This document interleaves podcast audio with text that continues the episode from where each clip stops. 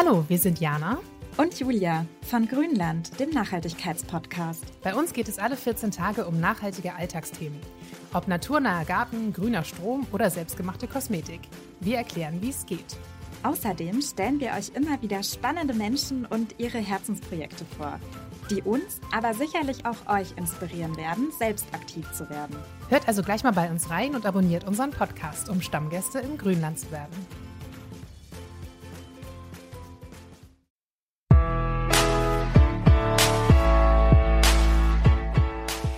Hallo und herzlich willkommen zu Seitenweise Glück, dem Bücherpodcast von Bild der Frau. Wir sind Dörte und Hella und zusammen unterhalten wir uns hier über Bücher, die uns bewegen, inspirieren, neugierig machen und Freude bringen. Weil Bücher eben noch mehr Spaß machen, wenn man sie teilt. Und wir lesen lieben. Los geht's!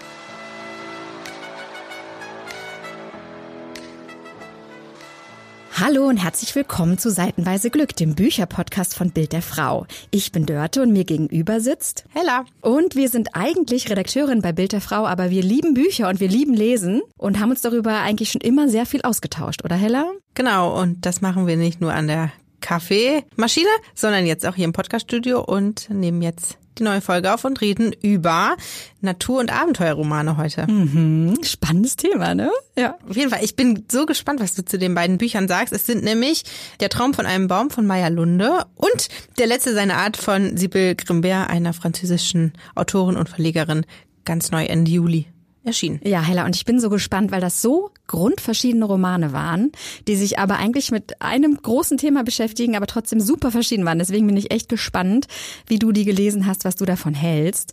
Wir steigen aber wie immer erstmal ein mit einer kleinen Zusammenfassung. Ich würde jetzt dann einmal schnell den Roman von Maya Lunde zusammenfassen, im April erschienen. Und das ist der letzte Teil des sogenannten Klimaquartetts. Der erste Teil des Klimaquartetts war Die Geschichte der Bienen. Das war ein mega erfolgreiches Buch 2017 mit 350.000 Exemplaren, das meistverkaufte Buch in Deutschland.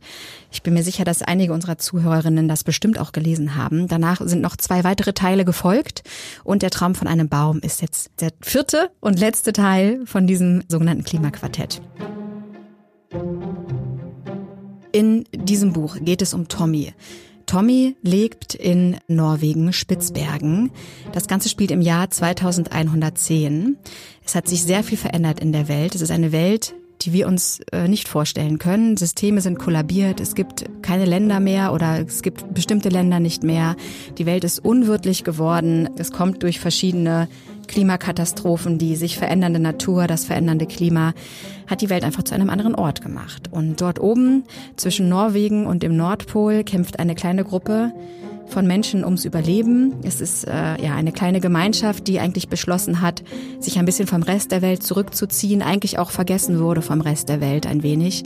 Die leben dort oben und haben es sich ein bisschen zur Aufgabe gemacht, die Natur so unberührt wie möglich zu lassen und ihr ihren Lauf zu lassen. Sie leben noch von ihr, aber versuchen auch mit ihr zu leben und wollen sich eigentlich so ein bisschen von den Veränderungen, die da vor sich gegangen sind in den vergangenen Jahrhunderten, entfernen und absetzen.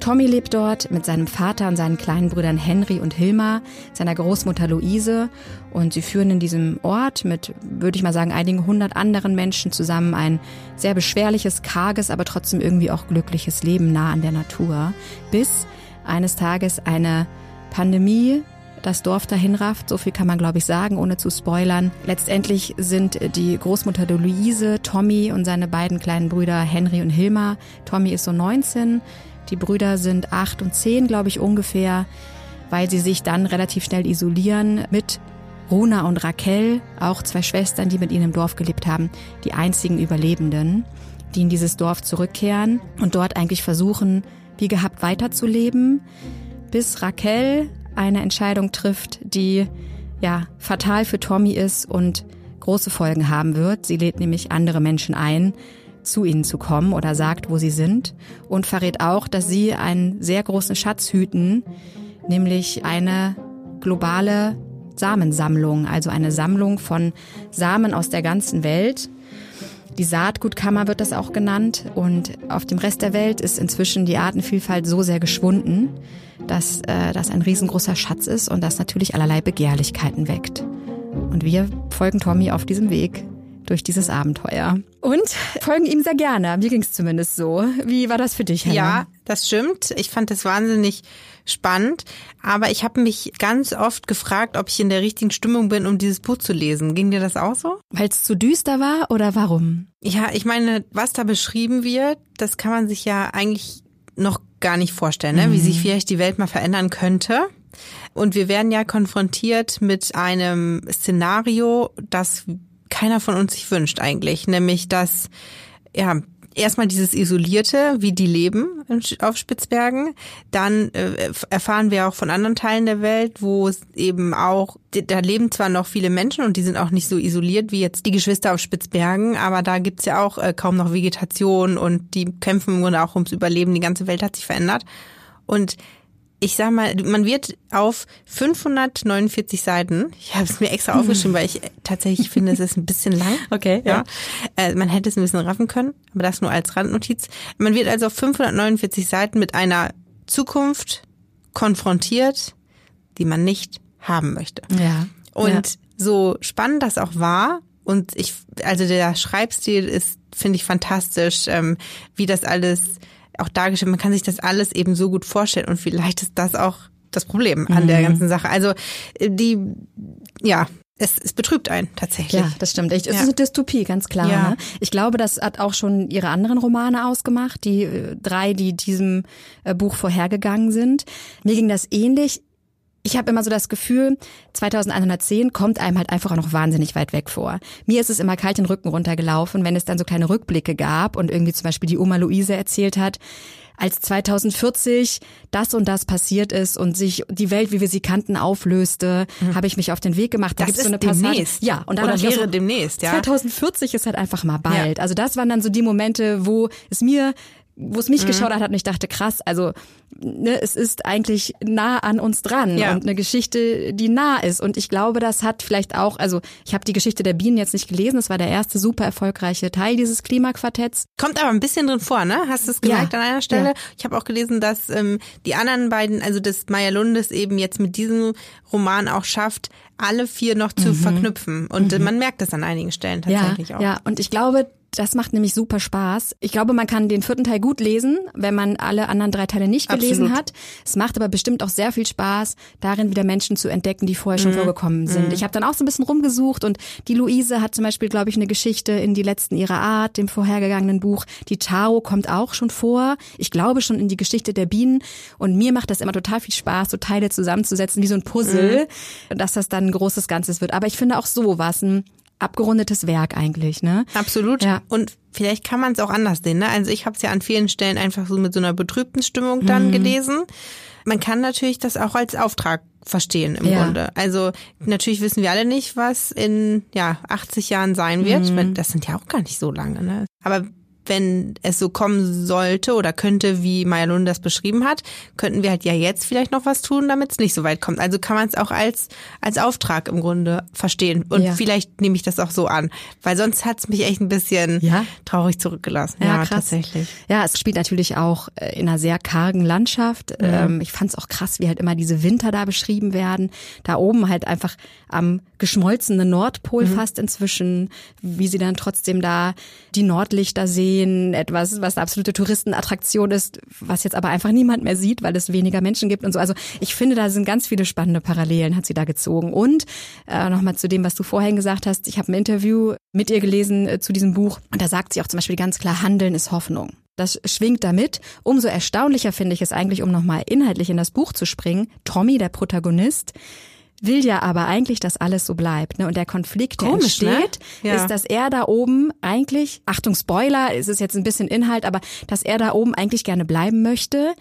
Und zum Beispiel Raquel, die so alt ist wie er, 19, möchte sich dem Rest der Welt anschließen und dort wieder dazugehören. Und ich habe nicht so richtig verstanden, warum er da oben bleiben möchte. Warum nicht dieses, wir sagen, wir haben hier Saatgut, wir helfen dem Rest der Welt und er ist da ja absolut dagegen und daraus entwickeln sich ja dramatische Szenarien.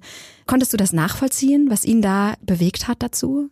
Ich könnte mir vorstellen, dass es ähm, daran liegt, wir Menschen sind ja so ge gestrickt, dass wir Veränderungen zwar oft begrüßen, aber erstmal uns davor scheuen. Also ich kenne viele, mich eingeschlossen auch, dass das so ist. Und ich könnte mir vorstellen, dass das bei ihm auch so ist. Also er ist konfrontiert mit einem Szenario, wo einfach mal alle in diesem Dorf von einer Krankheit befallen sind und nur fünf, ja, Sechs. Äh, Gut, ich fühle es nicht weiter aus. Also wenige Leute bleiben übrig und damit muss er erstmal klarkommen. So, und jetzt hat er für sich und für seine Geschwister, für Rakel und für Runa auch, so ein kleines neues Zuhause geschaffen. Und jetzt sich vorzustellen, dass das jetzt nochmal anders wird, dass da vielleicht Leute kommen, die er gar nicht kennt, wo er gar auch gar nicht weiß, haben die eigentlich nur Interesse an dem Saatgut oder geht es denen auch um die letzten Einwohner Spitzbergens?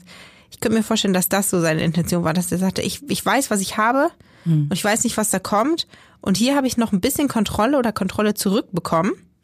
Also und ich glaube auch, dass was mit dem Saatgut dann passiert, nämlich wieder ein Eingriff in die Natur, widerspricht auch, glaube ich, seiner Philosophie und auch dem, wie er aufgewachsen ist, weil auch innerhalb dieser Dorfgemeinschaft, das kommt ja auch am Anfang so ein bisschen durch, gibt es ja auch ähm, immer wieder Diskussionen, soll man sich dem Rest der Welt wieder öffnen, sich dem anschließen oder leben wir jetzt hier unser Leben mit und in und von der Natur, so wie wir es wollen und so wie wir es als richtig empfinden. Die gehen ja einen anderen Weg eigentlich, die äh, wollen sie ja nicht weiter zerstören, die wollen sie eigentlich sein lassen, wie sie ist und sich nur das nehmen, was ihnen zusteht und so, also so eine ganz naturnah, aber ohne weiter einzugreifen und eigentlich auch ohne weiter zu kultivieren. Und jetzt das Saatgut zu nutzen wäre ja wieder eine Kultivierung, Ja. eine neue Kultivierung. So, ich glaube, damit hat das auch was zu tun. Absolut. Beim Thema Saatgut, ich habe nämlich äh, bei diesem und auch beim, beim nächsten Buch sind mir so ein paar Sätze aufgefallen und davon möchte ich gerne was mit dir teilen. Yeah, du hast Sätze. Gut, dann muss ich mir was zum Klappentext überlegen. Normalerweise sind die Sätze doch mein Thema, der Klappentext Ja. dein Thema. Also zum Klappentext habe ich diesmal auch nicht zu kritisieren, möchte mein Fokus auf was anderes Ja, legen dieses Mal. raus, ich Und bin zwar gespannt. relativ weit zum Ende im, im Buch, da spricht aber Tau, also es wechselt Mhm. ja auch immer die Sicht, aus der gerade erzählt wird, einmal Tommy, einmal Tau. Tau kommt aus Asien und spielt auch eine Rolle in dem Buch, aber das müsstet ihr dann an dieser Stelle einfach mal selber nachlesen. Und zwar geht's auch oft um Bücher. Ne? Tommy zieht sich auch zurück in die Bibliothek, Ja. er verbringt dann ganz viel Zeit und Bücher sind ein großes Thema. Und in dem einem Teil von Tau steht, während die Samen Destillate des Wissens der Natur sind, sind die Bücher jene des menschlichen Wissens. Alles Wissen besteht aus Geschichten und ich glaube wirklich an die Geschichten. Spannende Analogie zwischen, Ja, also im Grunde hat das Saatgut einen Auftrag und Bücher genauso. Aber zum Beispiel Tommy nutzt die Bücher ja. Er will aber das Saatgut nicht nutzen. Er will es wegschließen. Aber ja Tau schwierig. weiß um die Bedeutung. Ja. Oder Tau hat ja ein Interesse an, der, an dem Saatgut. Ja, ja. So, und das fand ich, irgendwie ist mir das so hängen, hängen geblieben. Ja. Das stimmt ja. Ja. Ich glaube, die Welt wäre auch ein, also ohne Saatgut geht's nicht, aber ich würde mal behaupten, ohne Bücher geht's auch irgendwie nicht. Das stimmt, ja. Was ich noch spannend fand und was vielleicht auch, um nochmal auf die so ein bisschen das Bedrückende des Buches zurückzukommen, was du am Anfang ja auch ein bisschen äh, kritisiert hast, es kommt, glaube ich, auch daher, dass einfach wirklich viele realistische Szenarien aufgemacht werden. ne? Also ich glaube, Maya Lunde hat wirklich wahnsinnig viel recherchiert. Die Saatgutkammer gibt es ja zum Beispiel wirklich, wurde 2008, meine ich, eröffnet äh, und ist da so ein ganz futuristisches Gebilde, auch oben äh, in Spitzbergen. Also den Samengutforscher, den russischen, um den es oft auch geht in Rückblicken, den gab es wirklich und so. Es hat mir wirklich viel Spaß gemacht, irgendwann zu gucken, welche Parallelen jetzt dann äh, wirklich reell sind und welche Fiktion. Siehst du, auch Und- da hast du Saatgut und Wissen verbunden. Ja, ja, ja, ja. Wow. Gott, tiefer Ja. witzig hier heute. Saatgut und Wissen. Ja.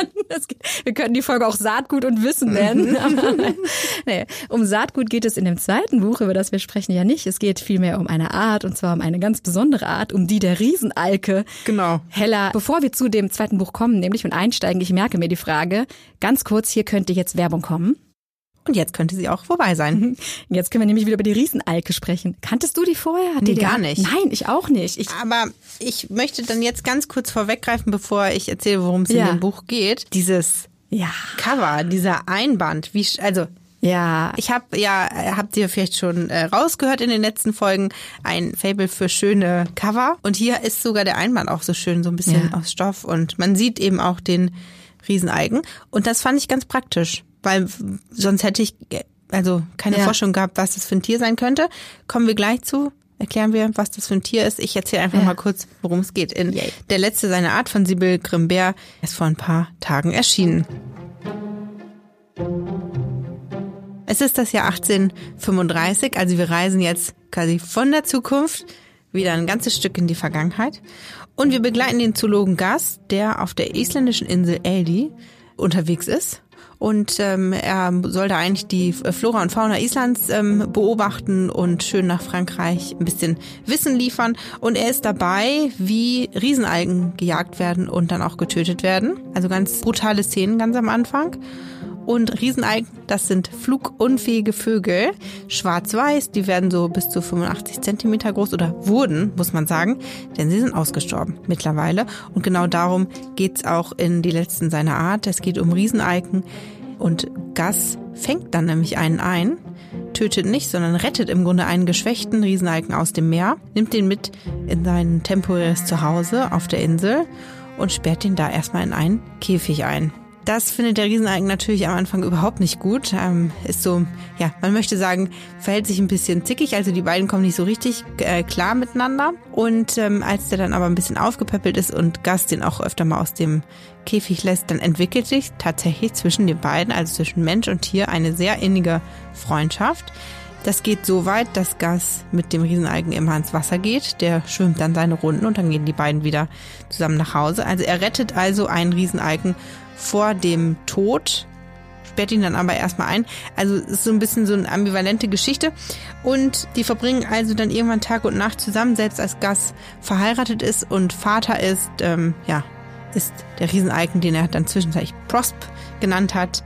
Ja, sein Ein und Alles, möchte man sagen. Also in der äh, Priorität bei ihm ganz oben. Und er begreift dann auch irgendwann, dass er den letzten Rieseneigen besitzt und nimmt sich vor, das Aussterben dieses Tieres zu verhindern. Mhm.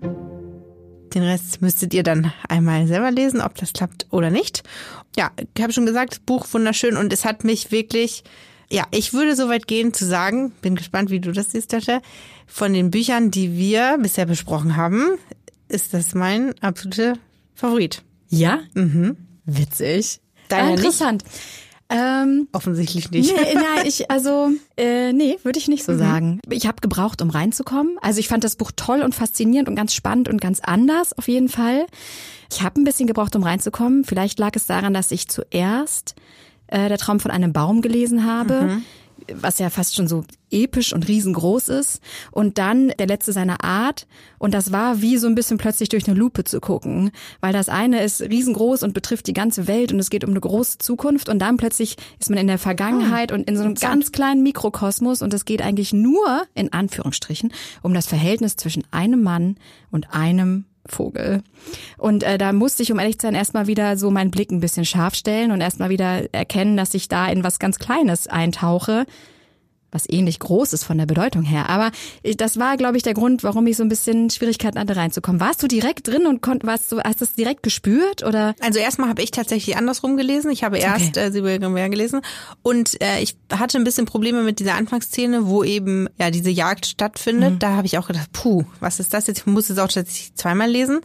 Und dann, ich glaube, ich weiß, was dein dein Problem in Anführungsstrichen ist. Ähm, erstmal ist das natürlich die Vergangenheit. Das heißt, das, was in dieser Geschichte beschrieben wird, ist vorbei.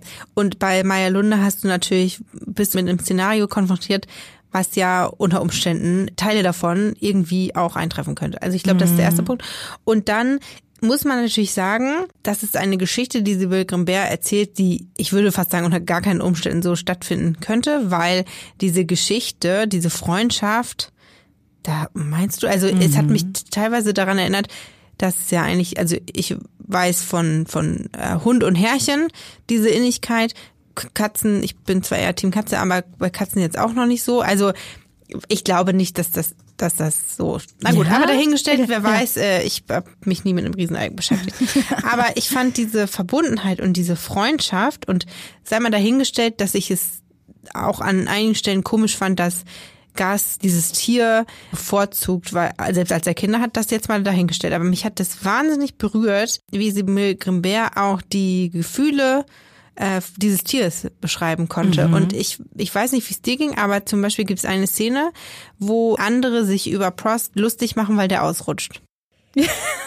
Ich habe das richtig, also ich habe mit jeder Faser diese Ungerechtigkeit gespürt. Wie Ja. kann man nur? Und da habe ich gedacht, das, das schaffen Bücher wirklich selten bei mir. Interessant. Ja. Ach, lustig. Also das ist vor allem, also was dich vor allen Dingen fasziniert hat, war die Beschreibung der Freundschaft und dass man so plastisch so große Gefühle zwischen Mensch und nicht so nachvollziehbarem Tier beschreiben kann. Ja, ja, spannend. Ganz kurz nochmal, äh, weil ich meinte, man konnte das spüren. Es gibt auch eine Szene, Gus reist mit Prosp an, ich habe jetzt leider gerade vergessen, wohin. Also die fahren irgendwo wo noch zu dem Zeitpunkt noch andere Riesenalgen sind. Und Gus denkt sich, der braucht ja eine Gefährtin. Und dann ähm, wird Prosp also konfrontiert mit anderen Riesenalgen und ähm, er geht leer aus. Das können wir an dieser Stelle sagen, Ja. weil ich glaube, da, da spoilere ich jetzt nicht so viel. Und er ist total traurig. Ja, ja. Ich war auch traurig, als ich das gesagt Das Also die- es war so lustigerweise- krass, wie sie das geschafft hat, das so zu schreiben. Ja, lustigerweise habe ich an genau die Szene gedacht. Also, weil das ist schon krass, wie dieses Tier zum Leben erwacht. Ja. Ne? Und das ist ja auch was ganz Tolles, weil es ist eine ausgestorbene Art. Und man sieht zum Beispiel auch auf dem Einband, den Hella gerade erwähnt hat, nur diese Zeichnung. Also es ist kein Foto. Ne? Man sieht also, dass diese Art nur noch auf dem Papier und nur noch gezeichnet auch im Zweifelsfall existiert. Und äh, trotzdem schafft sie es, dieses Tier so mit Leben zu füllen, durch das, wie sie es beschreibt, oft auch durch den Blick von Gas, ne? weil wir, wir ne- haben ganz viel Teil daran, wie Gas diesen treuen Gefährten erlebt und was der macht und wie der sich verhält. Das fand ich auch super spannend und total interessant und auch sehr berührend und das hat mich selbst auch erstaunt. Also da ging es mir ähnlich wie dir und bei dieser einen Szene, wo man merkt, er ist in der Freiheit und er kennt seine Gefährten und möchte dahin und möchte Teil von dieser Gemeinschaft sein, aber er wird halt nicht ins Nest gelassen quasi. Das berührt. Da hat man wirklich auch Ja. fast ein bisschen mütterliche Gefühle. ne? das stimmt. Und was ich aber spannend finde im Großen und Ganzen, ist das ja an und für sich die Entdeckung des Artenschutzes. Ne? Also das, was Gas dadurch lebt, wie, wie ihm bewusst wird, das ist jetzt nicht nur ein Tier, das mir ans Herz gewachsen ist, weil ich mit dem mein Leben teile, sondern das ist ein Tier, das nicht mehr existieren wird, wenn ich jetzt nicht etwas mache oder wenn ich es nicht schaffe, etwas zu machen. Das gelingt ihm nicht und das hat auch ein ganz dramatisches Ende eigentlich, weil er verzweifelt daran ja.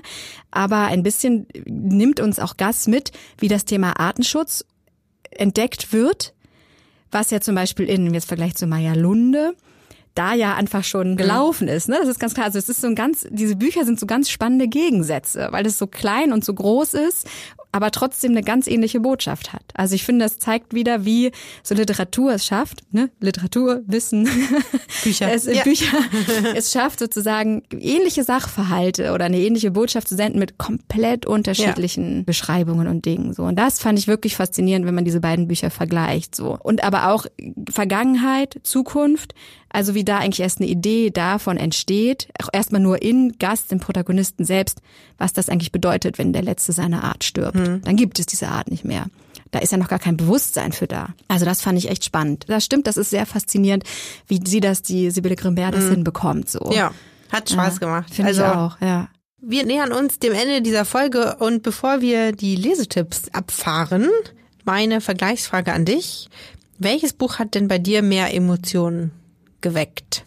Also da schon Traum von einem Baum, muss ich sagen. Also da ging es mir, glaube ich, anders als dir, wie du gerade schon gesagt hast. Also diese Vorstellung und diese Betroffenheit äh, und diese dystopischen Szenen, dass da Kinder und Jugendliche eigentlich ganz allein sich äh, am Ende der Welt, fast am Nordpol, ums Überleben kämpfen, das, äh, da bin ich schon gut mitgenommen worden. Und bei dir?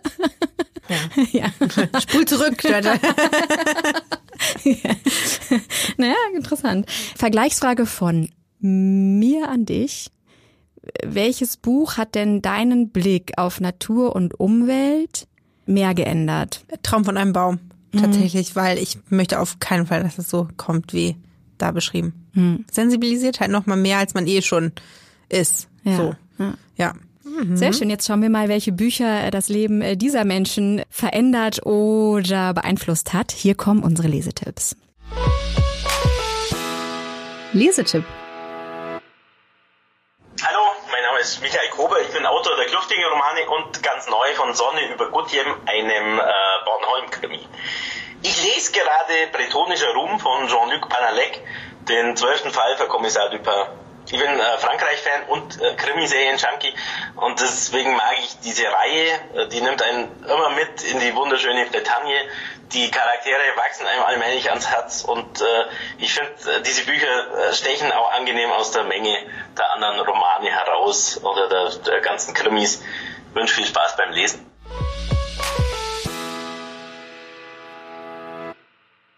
Wir sind Inni und Elmar Lorenz und wir haben ein paar Lesetipps für euch. Mein Highlight des letzten Jahres war von Sabine Ebert, Die zerbrochene Feder. Also das Buch hat mich wirklich fasziniert. Spielt Ende 1815 und es geht um eine junge Frau, die ihre Erlebnisse und das, was sie gesehen hat in der Völkerschlacht bei Leipzig aufschreibt und das auch als Buch rausbringen will. Und aber zu der Zeit ist die Restauration im vollen Gange und sie wird deswegen verhaftet und wirklich aus Preußen herausgeschmissen. Und weitere Erlebnisse, auch mit den sich veränderten Bedingungen, werden geschildert im Leben dieser Frau und es hat mich fasziniert.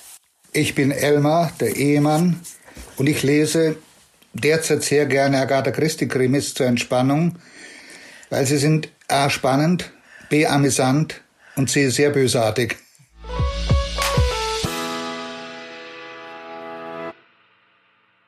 Eine kleine Premiere war das in unserem Podcast, denn zum ersten Mal haben wir Lesetipps von einem Autoren-Ehepaar bekommen. Ini Lorenz und Ebert Lorenz sind Ini Lorenz und die haben ja schon einige Bestseller geschrieben. Ganz vorne die Wanderhure. Ja, und ich finde, das ist ein ganz äh, spannendes Thema und vielleicht kriegen wir das doch irgendwie mal hin, mal äh, Bücher von Autoren-Duos zu besprechen oder mal eins einzuladen, weil ich wirklich gerne mal wissen würde, wie man das macht, ein Buch zusammenschreiben. Ja, und dann auch noch verheiratet. Ja, krass. Also, doppelt krass, genau. Doppelt krass. So, liebe Dörte, welchen Büchern widmen wir uns denn in der nächsten Folge? In der nächsten Folge schauen wir uns mal genauer Krimi-Autoren beziehungsweise einen Krimi-Autor, eine Krimi-Autorin an, die mal was anderes machen. Der Thriller-König Sebastian Fitzek hatte nämlich ein Buch geschrieben, das Elternabend heißt und sich genau mit so einem beschäftigt. Und äh, Nele Neuhaus, ja auch eine gefeierte Autorin, die hat die Sheridan Grant Serie veröffentlicht und wir schauen uns den ersten Band an, Sommer der Wahrheit. Ja, und gucken mal, wie viel Krimi da drin steckt äh, und wie viel Roman und sind ganz gespannt. Ich freue mich wieder drauf, Hella. Ich freue mich auch. Wenn ihr Kritik, Lob oder Fragen habt, schreibt uns eine Mail an buchclub.bildterfrau.de. Wir sind auch auf Instagram, at bildterfrau.de. Da posten wir immer mal, um was es in den aktuellen Folgen geht, etc. Also schaut da gern auch mal vorbei. Und ganz toll wäre, folgt uns doch da, wo ihr uns hört, auf Apple Podcasts, auf Spotify, wo auch immer, dann verpasst ihr keine neue Folge. Genau. Und äh, lasst uns fünf Sterne da. Vier sind auch. Aber fünf sind auch besser. Also in diesem Sinne, liebe Deutsche, bis zum nächsten Mal. Bis zum nächsten Mal. Tschüss. Ciao.